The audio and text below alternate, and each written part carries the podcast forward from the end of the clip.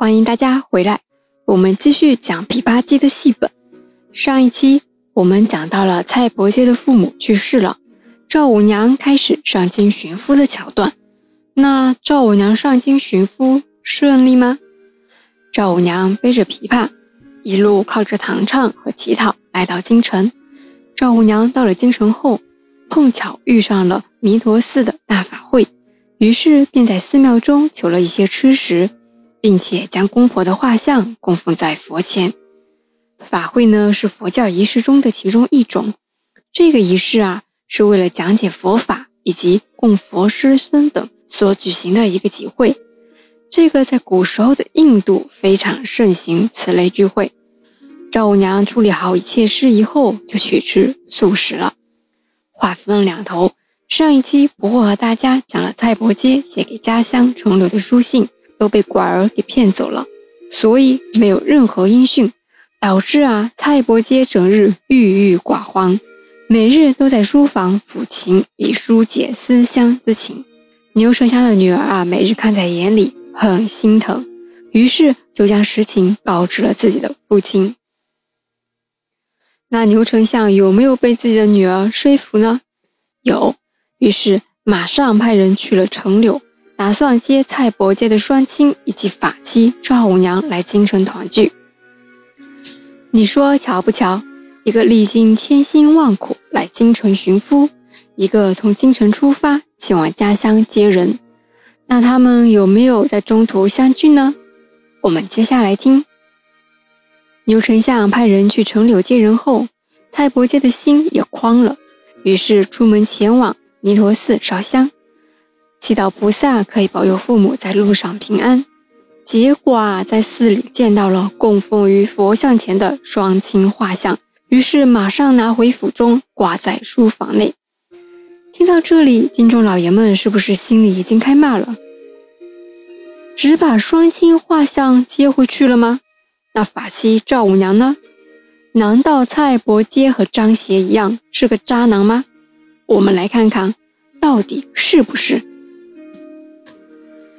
用完吃食后的赵五娘出来一看，自己公婆的画像不见了，非常着急，于是马上询问。得知真相后，背起琵琶就直奔牛府。来到牛府面前，刚好碰上了牛丞相的女儿，于是就被邀请到府内弹唱。接下去是不是正式和偏房要大打出手了呢？不好意思，没有出现这样的情节。按照当时的社会风俗啊。是不会出现这样的情节的。赵五娘一曲弹完，欲言又止，看着牛氏的面容温婉善良，非常贤淑，于是啊，就把自己的一切都告诉了牛氏。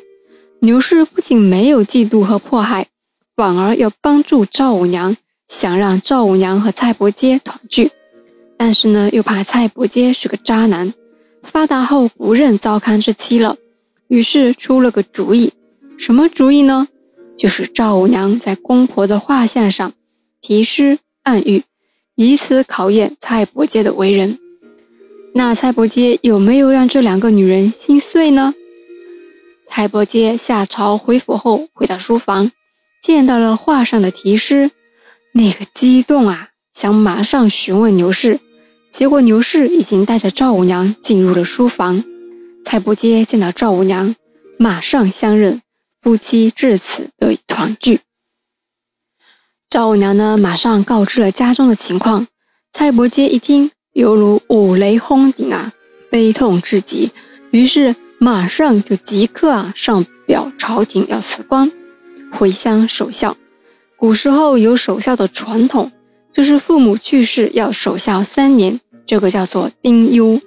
三年后再回来做官，那蔡伯喈呢是直接就辞官了，要回乡守孝。因为我们一开始啊也知道，蔡伯喈本来就是要一心回到家乡承留的。百相孝为先，皇帝同意了。牛丞相因为皇帝同意了，所以也不得不同意。就这样，蔡伯喈就带着自己的法妻赵五娘、二房牛氏。回到了城柳故里守孝，皇帝为此呢还表彰了蔡氏满门。琵琶记的戏本内容到这里就讲完了。全剧总共有四十二出，整体的结构非常完整巧妙，戏文也很生动，所以不惑是强烈建议大家去看一看《琵琶记》的原文戏本。不惑因为做这张专辑啊，查资料的同时读了很多很多的男戏剧本，发现男戏剧本有些真的很好看，比我们现在一些电视剧啊好看多了。高明的这个作品问世后啊，戏坛就炸了。用我们现在的话说，就是顶流啊！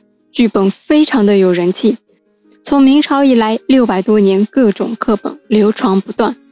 因为它是南戏史上第一部有官员创作的戏文，而且综合各种情况来看啊，《琵琶记》代表了南戏艺术的最高成就，被誉为南戏之祖，对后世产生了深远的影响。南戏的存在呢，也让中国的古代戏曲与古希腊戏剧和古印度戏剧并列为世界三大古代戏剧体系。好啦，南戏呢就和大家讲完了。下一期捕获要和大家讲一讲南宋时期的文物。这件文物啊，捕获非常的喜欢，我相信大家也非常的喜欢，并且很想拥有。那是什么文物呢？捕获下期告诉大家。我们下期见。